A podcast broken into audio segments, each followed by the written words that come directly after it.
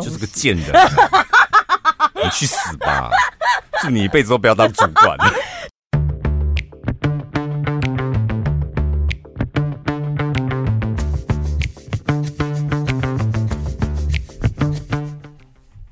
大家好，我是小潘，我是宝拉。啊，感觉好久没见大大家，虽然我们的节目都有在更新，可是录 Podcast 好像是新春过后第一次，对，心情真的又不一样哎，有一种崭新的开始，有吗？你们 活力的开始。我刚刚一开麦，差点又要说大家新年好了嘞，过了啦，元宵节之前都是那个、啊，后天就元宵节啦。所以，我们今天特别准备了要跟大家一起来猜灯谜。不要，我不要那种东西哦。那种东西，我请假的时候你一个人主持，我觉得你可以跟听众朋友去大猜特猜。陈宝拉非常擅长准备那种资料，就是一二三四五，什么元宵节必定注意的开运十点，那种十点他最爱。猜灯谜呢？上千个灯谜，他更爱，他可以就是一直念下去。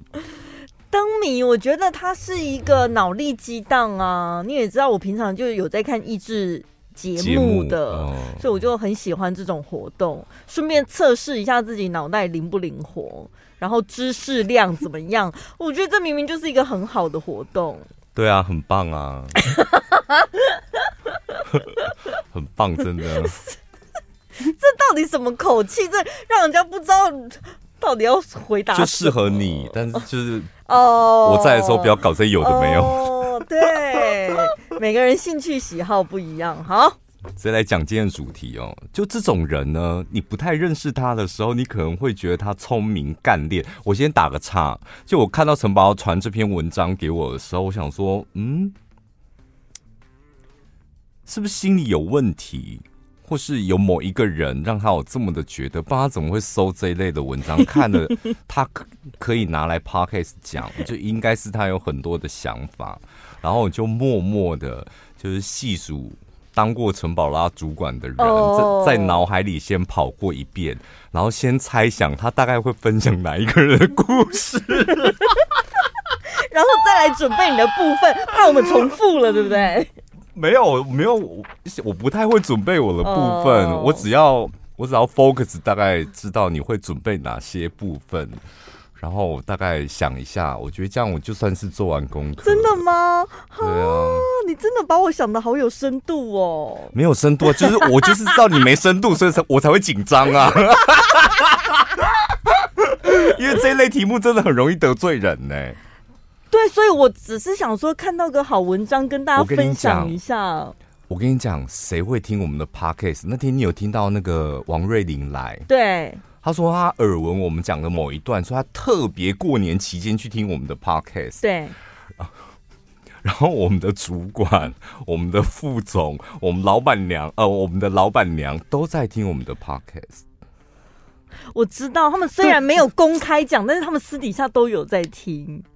对，我就觉得他们应该是那时候想说，我们两个主持 Podcast 到底会讲什么？我我刚开始以为他们只是听看看，嗯，但我后来发现他们好像有持续在听。哎，黑画面是什么意思？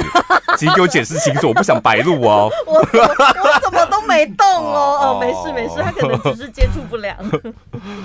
哎，你听到这个这些消息之后，会不会会对你？录 Podcast 有点阴影嘛，所以你现在开始绑手绑脚了。新春的第一集就绑手绑脚，我不会绑手绑脚，只是我很好奇，就是 应该是我们也有一些特质可以吸引到这些高阶人士吧？对，我对不对？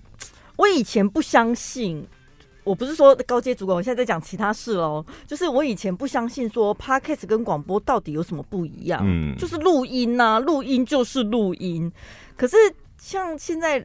要迈入第三个年头了，对，我发现真的不一样了，那是一个无法形容的感觉。因为可能我们主持久了，就是开始会有那个开关很明确，对，那个开关跟那一把尺，在广播的时候那一把尺跟开关，然后 Podcast 那一把尺跟开关，我们现在已经很清楚，对。那如果说主管或重要的人在听我们的节目，的确在广播上面我会非常绑手绑脚，嗯，但是在 Podcast 我好像会一副管你去死。哎，欸，你自己爱听的，啊，对，也是这种心情吗？我是啊，其实我私底我私底下我私底下道歉过两次，哎，我都没有跟你讲。这这重要事情，你应该是在我们过年前那一集你就告诉我啊。但是我想说没有关系，这种事情就是呃处理完就好，但也没什么。就你觉得个人作业个人担哦？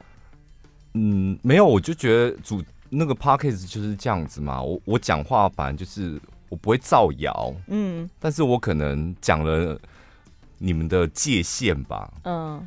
但是我不会踏破你们的底线，我一直以来都是这样。嗯，所以因为踩到你的那那一条线，然后让你可能觉得有点委屈，那我愿意道歉啊，我没有关系。嗯，但是我绝对知道我不会踩到人家底线，嗯，是吧？嗯嗯，嗯，对啊，所以就是哦，哎，这节目上就是这样子，我们也没有其他恶意。但是那些事情你有做过，你自己心知肚明吧？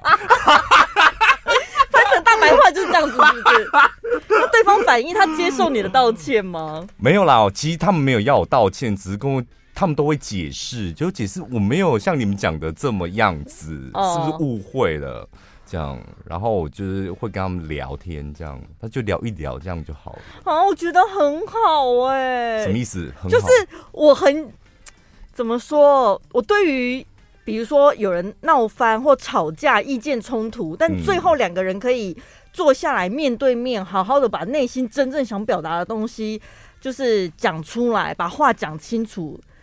那个感觉，我觉得、就是、对。其实我觉得你只要真心就好。对，譬如说他真心的质疑质疑我们嘛，呃，讲的内容这样，然后我真心的解释。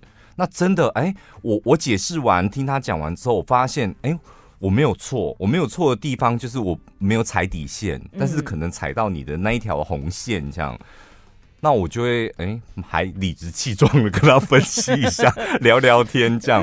但是我觉得他不舒服，要不要道歉？我觉得我可以啊。嗯，就因为毕竟你已经成为我们节目的 source，我们赚了很多的业配。的确也是有点像是利用他的故事，然后帮我们的节目加点分数。也但但是对方是觉得不舒服的，所以的确道个歉没有问题。然后我们两个的那个，我们两个的个性都是这样。就是我们真的恨之入骨的人，我跟你讲，他的故事再精彩，我们一个字都不会提，不可能。基本上只是觉得这个人好笑，或者是你知道，可能有点讨厌他，或者觉得有点你知道那个动作，我们有点瞧不起，我们才会讲。对对对，有点像像是揶揄。虽然我们的节目效果做的非常的夸张，可是他是处于一种推对对、嗯，所以我觉得双方有误会的时候，能够彼此坦诚。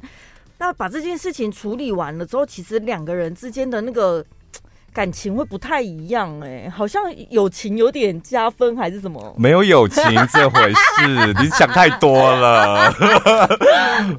只是我觉得成我我就是年前嘛，我就觉得哎、欸，那我好像是长大了，就面对这种问题，我的处理的方式跟我的身段，其实也不会太硬，但也不会什么。一遇到这种问题就要卑躬屈膝也没有，那我处理的方式算是一个成熟的大人，真的哎，对，好棒哦！有有了这些铺陈，我们可以尽情的讲这个了。今天跟大家聊的哦，这标题真的被你这样一讲，觉得哇，好重哦！公司里面有没有爱刷存在感的无能主管？就这种无能主管，他有几个特质？你刚开始看到他的时候，会觉得哦，能力很好，看咖利落。嗯但是你真正相处久，或是一起共事之后，发现哇，草包！真的，他有几个特点哦。他希望自己是众所瞩目的焦点，说话和做事呢，严重的摇摆不定。嗯，经常注意自己的外在，经常注意哦。好，然后对陌生人和老板很好，表里不一，知识贫乏。喜欢找出别人的弱点来驱使他们听命行事。哦，有点好，先先暂停一下，威胁的那种。现在你脑海里跑跑马过几个人？几个人？我不会逼问你是谁。呃，我觉得两个，哎，嗯，差不多吧。两个，两个，嗯。但是不见得全部符合啦。这两个人就是各符合，大概有符合到这样的条件。对，所以遇到这种主管，你有办法跟他，不要说主管，就上司或是前辈，你有办法跟他相处吗？我我后来发现，我好像也是这几年才长大的、欸。哎，嗯，我以前就是你也知道，我是一个想法、个性都很直的人。嗯，我觉得值得尊敬的主管，就是我要他的。所作所为，一言一行，在我的内心都要像神一般的存在，那种人我才会打从内心的尊敬他。那我没有，我跟你讲，我们没有人要当你的主管，干嘛、啊？神经病吧！对，我就是一个神经病吧！我就是会觉得，这是谁衰谁当你主管呢、欸？就是不不对。对任何事情我都要求完美，就是像神经病一样。后来我才慢慢发现，好像太难了。我干嘛这样子要求人家？他可能某件事情或是某个领域有他的专长，然后让他当到了这个职位。这一一一部分就已经很值得我学习了。我会不会要求太多？对自己都没这么严格，对主管要求这么多干嘛？而且我又不是大老板，身为一个下属，干嘛要求自己的主管？因为你比较像是在找一个崇拜的对象。对，有一点。就主管应该是我崇拜的对象嘛？那你既然是我崇拜的对象，你应该十分。对，你不应该有任何缺点或是什么小把柄被我发现的。吃东西发出像猪的声音。这种你也会扣分，对不对？你怎么可以这样子？你是我主管呢、欸，你怎么吃东西可以做做掉？对呀、啊，那你这样子出去跟人家交际应酬的时候，你到底怎么谈 case？真的，我们两个曾经同时讨厌过一个主管，就是因为这个原因。对，所以我后来发现，好像不应该这样子看主管。嗯，所以你就比较释怀了，就比较不会对主管 闹脾气。然后怎么我是个性很爱闹脾气的人，所以我现在就是发现，像我们刚刚讲的那几个特征，他如果只是符合了少数一两点，那就好像还过得去，还能接受嘛，不影响工作的话，好像还可以接受。然后再来，这最重要的就是你遇到这一种主管，我相信很多听众朋友一定都有。那你该怎么做？因为毕竟你也只是个你知道小职员而已。第一件事情，第一件事情最好跟他划清界限，保持心理距离。这个很重要哦，划清界限，又不是小学生哦，桌子中间画一条线，然后你每天就是在同一个办公室，怎么可能保持距离？所以他有强调，他保持的是心理上面的距离。对，什么叫心理上面的距离？其实很简单，就是抽掉灵魂的跟他相处。好啊，没有感情的好啊，嗯，这你们会吧？这大家都很会啊，抽掉感情的答应。然后或者是微笑，你的喜怒哀乐都是抽掉感情的，这样就好，因为你这样做，他会感受得到。哦，对，真的哦，真的，你他铁定拜托他，你是当主管的人，哦，所以当你当个白痴是？哦，当主管的时候，发现我的员工对我就是一个行礼如仪，嗯，就是那一个行为举止，好像因为我是你的主管，你才做出来的。主管感受得到，屈服于自己的那个权，没有屈服哦。我是因为你是我的主管，然后我是员工，然后按照就是社会常态的道德规范，我应该要对你有礼貌，然后应该要听从你什么，所以他那种叫形影形影如仪，五类有有一个台语叫五类不退。啊，有些人不在乎，是不是？因为我刚刚内心的小剧场，我都在那边发神经了。我在幻想，如果我自己当了主管，对，然后我发现我的下属不是对我心服口服的话，我会很生气。那你好，你怎么生气？你发现，你发现你现在手头上两个就是你知道大将，他们对你行礼如仪。对，我想说，然后不是真心的。对，我是主管呢，你们不是应该要很佩服我吗？然后应该很赞赏我，嗯，但是现在竟然是这样对付我，我可能就会开始找他麻烦，挑剔他工作上面哪里没做好的东西。就是个贱人，你去死吧！祝你一辈子都不要当主管。欸、你要讨人厌啊！对，因为挑到了，我就会觉得说，你看吧，这小东西你都没注意到，所以我是主管呐、啊，我才会注意这种小东西。你是不是你去哪里学这个的啦？你怎么偶干呢呀？可能就是因为耳濡目染嘛，会不会？对不对？我觉得你好像有一点呢，被被那个人影响了哈。因为我以前认识的你不是这样子的、啊，真的哦，还好，所以还好我不是主管呐、啊。我们现在是在教小职员 怎么对付这种二百五主管，就是行礼、哦、如仪。对，这第一件事。第二件事，面对他的时候，态度要理直气壮。哎、欸，这个我也是最近听了一个故事，我很想要请教你一下，理直气壮要如何不要过头？哦，因为我听说过，就是有一个职员，我不知道他是理直气壮还是怎么了，反正呢，他的那个大老板。就去跟主管说，那个某员工他为什么跟我讲话都这么凶？嗯，主管就说不会，那个员工他很好啊，他怎么可能会对你是大老板，怎么会凶你这样？后来直到有一次在那个会议的场合，那个主管就亲自看到那个员工他在报告讲讲讲讲完了之后，现在有一个比主管更大的老板大老板对，然后呢讲完了之后呢，那个最大的大老板就说。你讲的这个我听不太懂哎、欸，嗯，然后那员工就直接看着那个大老板说，哪里哪里不懂，是哪个部分你听不懂？然后他就很害怕说，你不要这样子看着我，嗯、你好凶哦。大老板这样说，对，怎么会有这么没出息的大老板呢？这大老板自己很有很大的问题吧？心理素质差，然后连自己要问的问题是什么都不知道，然后又又胆小。可是他那个语气是对的吗？哪里不懂？是哪里听不懂？这算是什么理直气壮，还是就是不懂得修饰？口气有点不太好了。我觉得理直气壮不是这样，哪里不懂跟呃哪个部分不清楚，这是回答同样的问题嘛？嗯，那哪个部分不清楚，这个口气和缓多了。但、哦、但你只要用哪。哪个部分不清楚？你这时候用坚定的眼神就可以表现出你的理直气壮。很多人把理直气壮想象成你的口气、你的用字遣词，其实用字遣词尽量平缓，但是你的眼神要理直气壮，这时候才才有办法震慑住别人。好，那问题来了，是不是要看镜子练习？因为坚定的眼神跟瞪他差别是眼睛大小吗？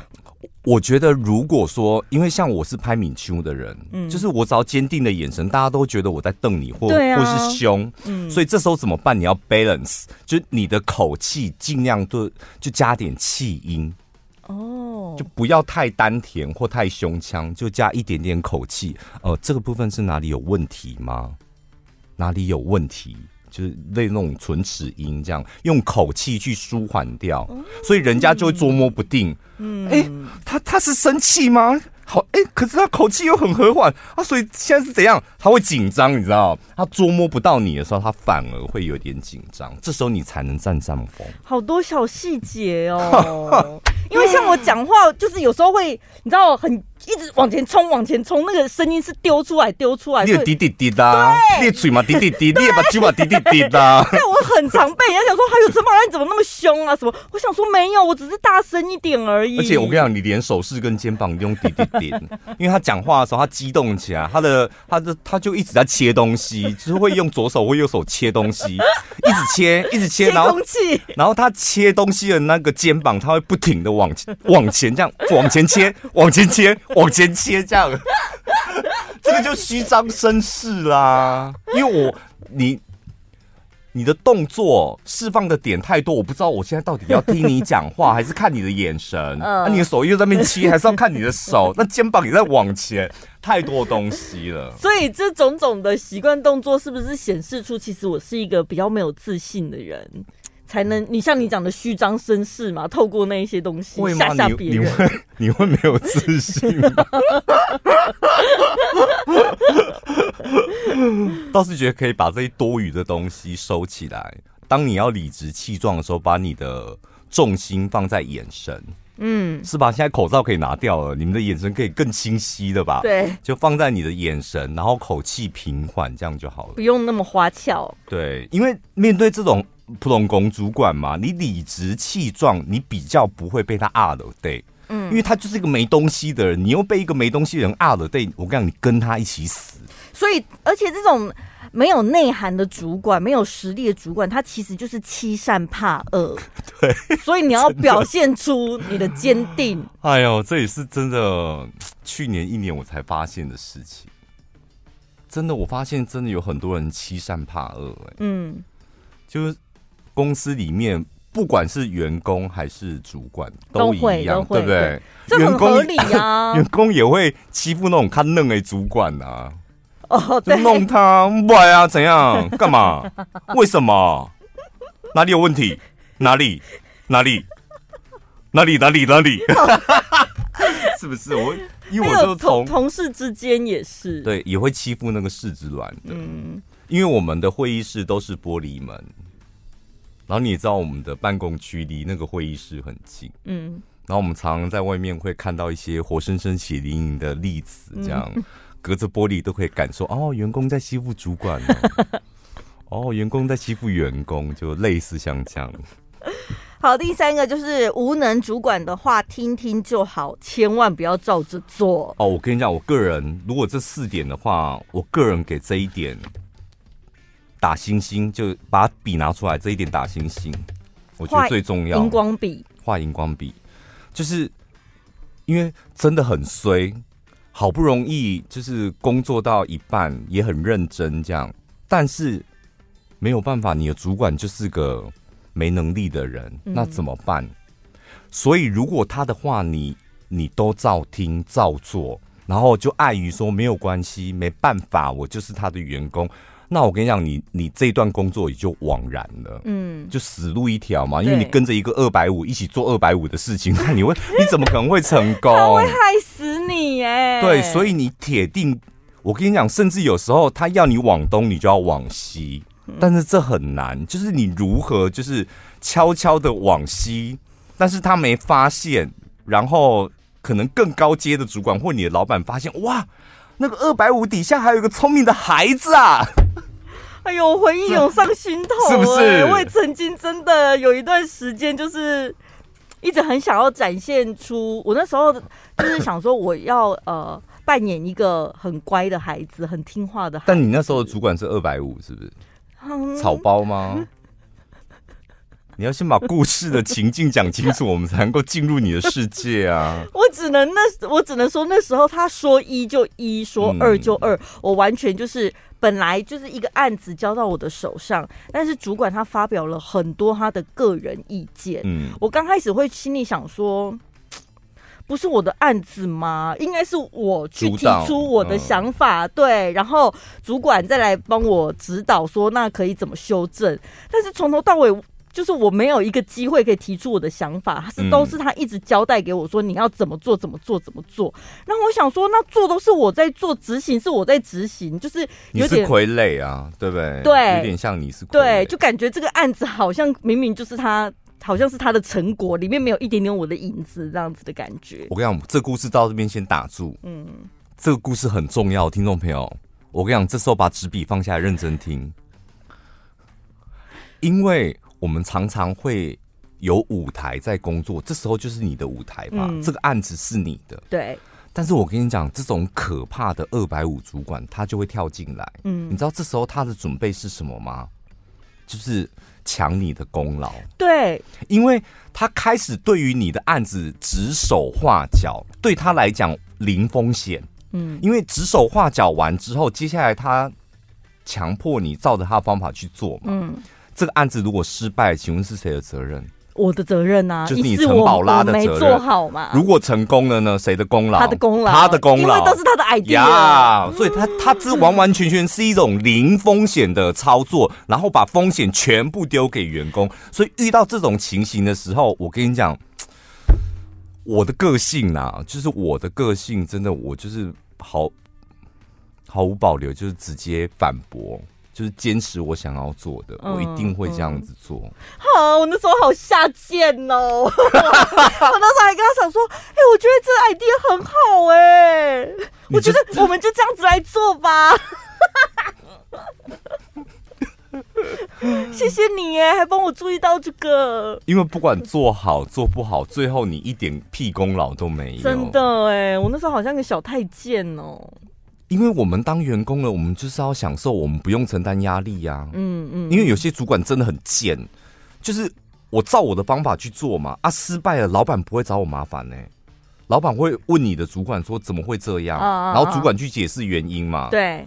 那即使原因是在我身上，他把球把锅甩给我，那也没关系啊，老板不会对我怎么样，嗯，就这样子而已，嗯，而且被骂又不会痛，嗯，这就是当员工快乐，还有我们可以急速成长的地方，就是这个。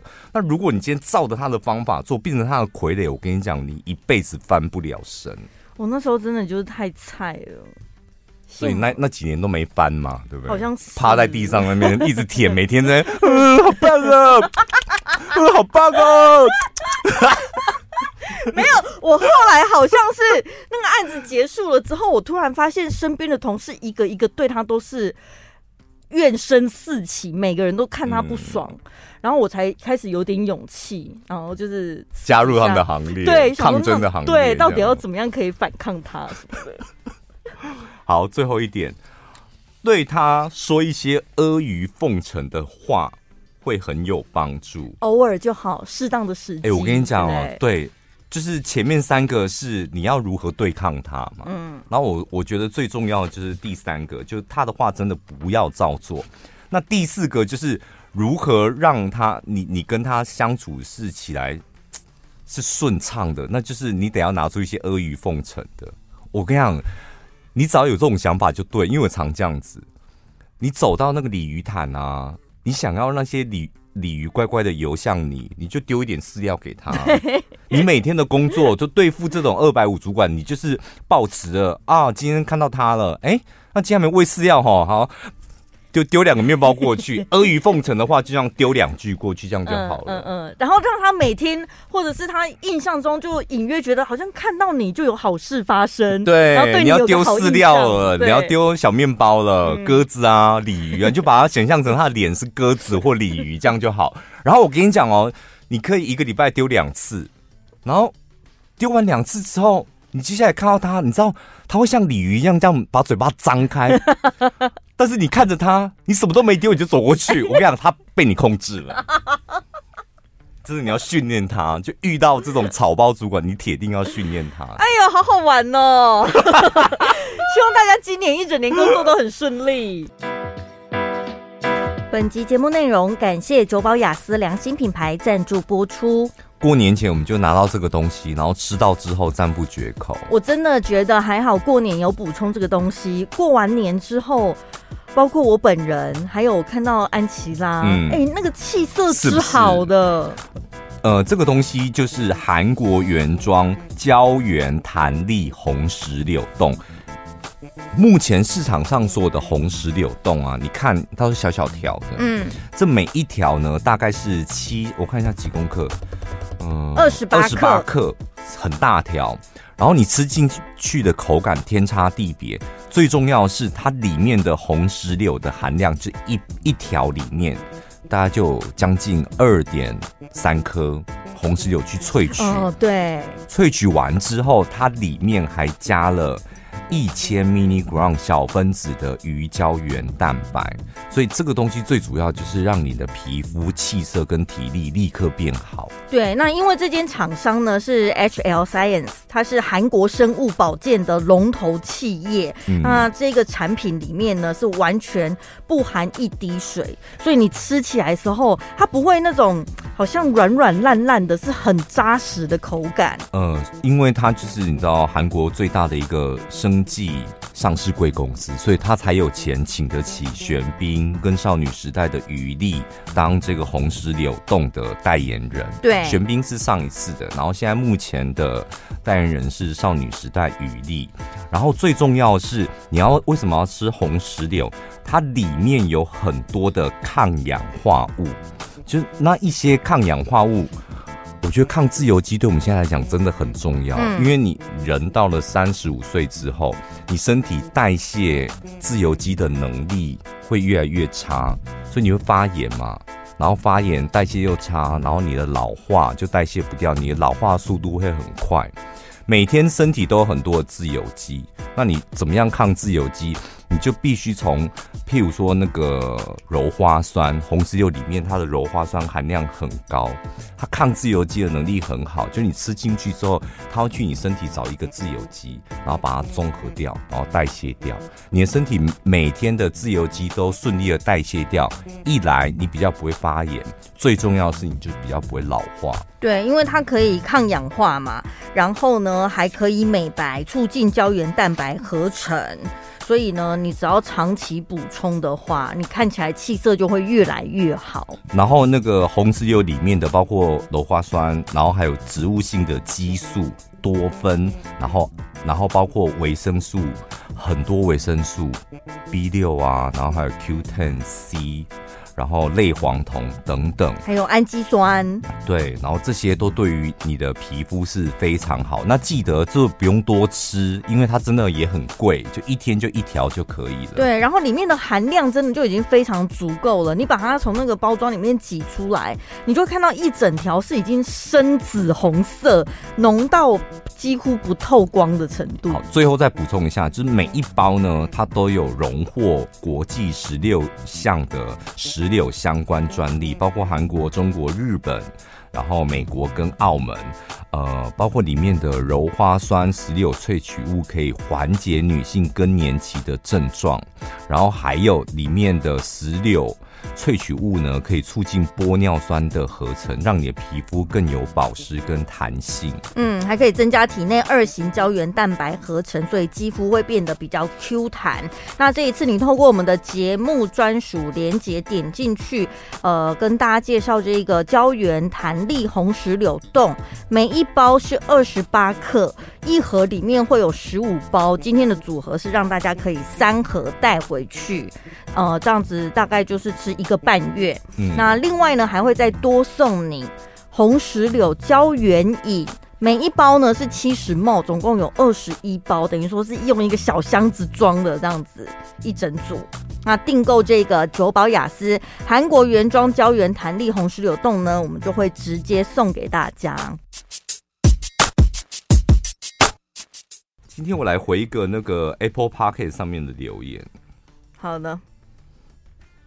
大放送一下，今天今天留言也蛮多的。山羊光头他说：“真的很干你娘的，喜欢你们。”在监狱坐牢，听了狱友开呃狱友在听我们节目，然后所以开始听我们的节目，应该就是广播节目了。嗯、现在已经出狱一年多了，还在假释当中。然后谢谢这个坐牢，哎、欸，你 你出来要赶快练习一下那个文笔哦，哈。赶快练习，然后多看文章，这样。谢谢这个坐牢让我认识你们，我真的喜欢你们，言之有物啊！能够被狱友称之 称赞言之有物，我非常开心。但你文笔要练哦，好不好？那个光头山羊，然后再来这一个，我再回这个。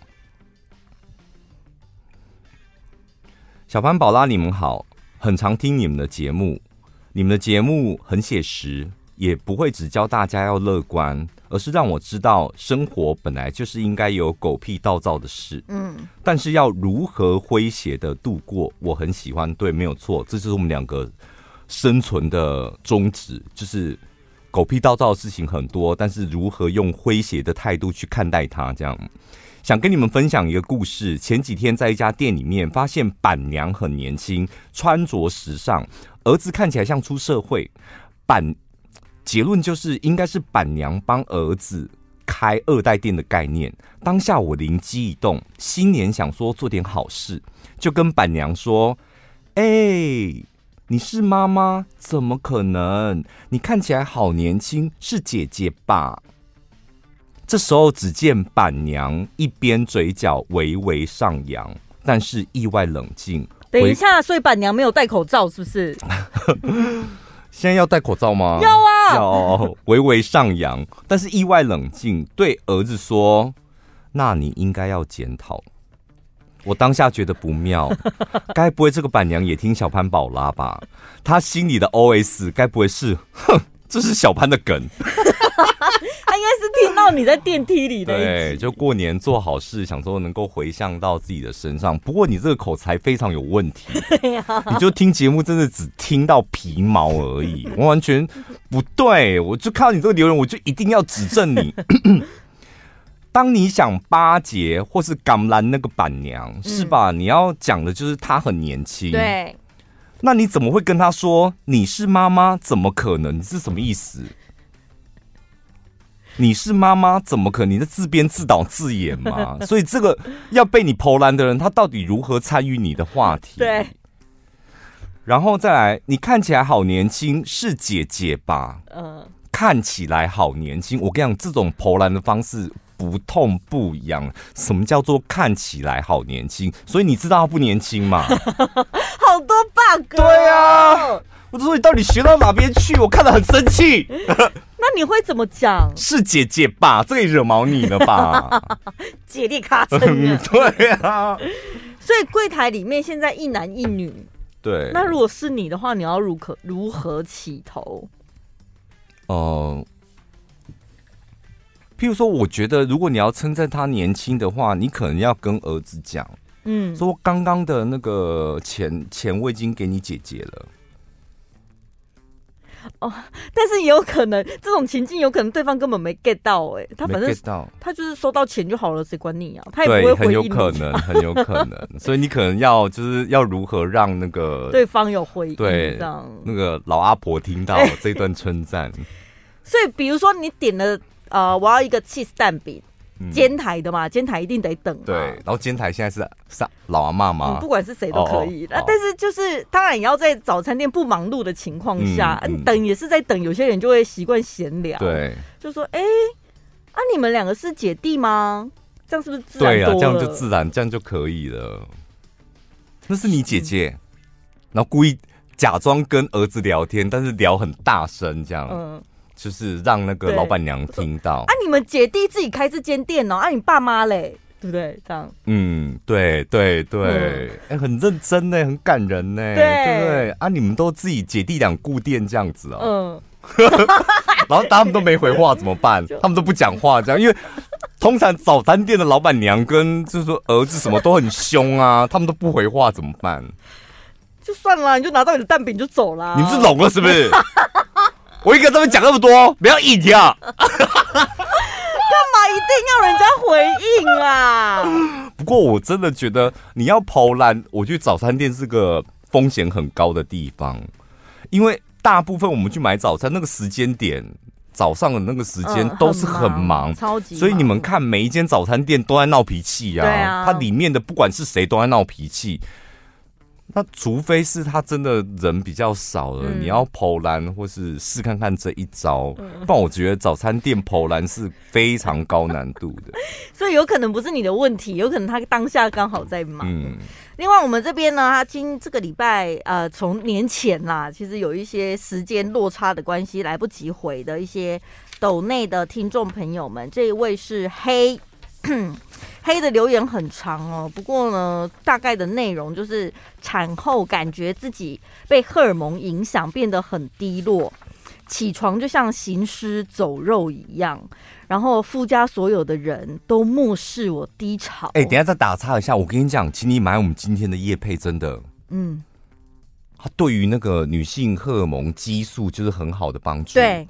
对对，好好继续念。好，再来他们家，因为夫家是有事业的，所以他婚后呢，就是回到夫家里面去帮忙，主要就是希望他好好的顾孩子就好。但是他其实是很想要出去外面工作，但是夫家又会觉得，啊，你工作的薪水不是就是付给保姆而已，就是没有帮助啊，嗯、所以呢。他就只好呃，就在家里带孩子，然后努力生了老二之后呢，整个生活就是每下愈况，就是只要儿子哭，大家就会希望他赶快去抱啊。就算他现在明明正在做家事，他可能在洗碗、在扫地、拖地，但是其他人就会说你赶快去抱。请问你们夫家其他人是没手没脚还是怎样？不是阿妈也可以自己去抱吗？阿公阿妈哦。尤其孩子刚出生哦，很多家庭真的会这样，就是会觉得孩子就是要妈妈，孩子要喂什么的，都会回头看妈妈。哦，然后重点是家人也就算了，重点是老公也是惯性忽视，然后从来没有来站出来帮他讲过任何话，所以呢，他就是心情就越来越负面。只有在听我们 podcast 的时候，会稍微放松一点。虽然呢，他曾经也想要离婚，但是到最后因为放不下，所以现在也还没离开。现在可能 过渡期吧，嗯，因为小孩子麻吉那个阶段，那真的我觉得妈妈是最崩溃的阶段。嗯，你看四个小时喂奶一次，四个小时，对，所以你的生活时间跟形态，你要立刻。被切分成四个小时，你就得要清醒，嗯，差不多三个小时，你就要看要要哭了，是不是要哭了？然后准备要喂奶，喂奶前，那检查一下尿布，然后喂完奶之后，想说他差不多可以睡，他这时候给你喷屎，对，喷完屎之后，你喂完，你把它换完之后，哎、欸，忘记拍嗝，又要拍嗝，这样就是那一段时间你会压力非常大，啊、哦，但是这种事情，但是搞不好啦，搞不好，我真的觉得。那一段时间，因为你压力大，所以你也很容易看什么事情都不顺眼，都放大。嗯、因为的确，人在压力大的时候，真的看什么事情都不顺眼。嗯，但搞不好你熬过那可能最难熬的两三个月，嗯，我觉得搞不好有机会可以拨云见日。对啊，那如果没有拨云见日的时候，再麻烦你抖内就是一百块，再回来问我们一下，好不好？好，希望你可以在今年呢状况越来越好。再来这位是 Q O O 虎牙姐姐。她说：“平常都会听到小潘宝拉的声音，在老公的车上，他上班下班都很爱听你们的节目。第一次在车上听到你们的抬头，就一直觉得很问号，为什么女生要说我吃宝拉？听了好几次才发现我是宝拉。好，谢谢你们陪伴老公上下上班的。”上班下班的时间，他是属于默默陪伴的的粉丝，所以由这个老婆来代替他表达爱慕。如果有被念出来，老公一定听得到。想要跟老公说：“你辛苦了，我跟小 OK 都爱你。”这一次斗内的一百块是从你的猪公挖出来的哦。他们的小女儿也是麻吉的状态，现在大概。两个月左右吧，两个多月。哦哦，嗯。然后，P.S. 小潘宝拉是我目前看到声音跟长相最无违和感的主持人。我之前看过很多个搜寻长相之后都会破灭，但你们我可以。好，谢谢。挂号我也想要戴森，不好意思，已经抽完了。你疯了吗？谢谢你哦、而且你还留错地方，这个礼拜都要寄出了。最后一个是多多，你好，小潘宝拉，新年快乐！这个也很粗鄙哦。他给了我们一百六十八块，祝我们新年快乐。然后说，我想询问小潘，掌握命运里面那一期提到的算命师，请问怎么联络他？请到我的 IG，我会传照片给你。你去 IG 或者粉丝团私讯我们，你抖内我们在节目中念出了你的留言，嗯、然后呢，要怎么回复你？对，好，谢谢大家。然后请大家可以呃搜寻我们俩的 IG，还有我们的那个粉丝团小潘宝拉。嗯、我的 IG 是 WAN 七一五，我的 IG 是 RUN 底线零三零五。下礼拜见，拜拜。拜拜。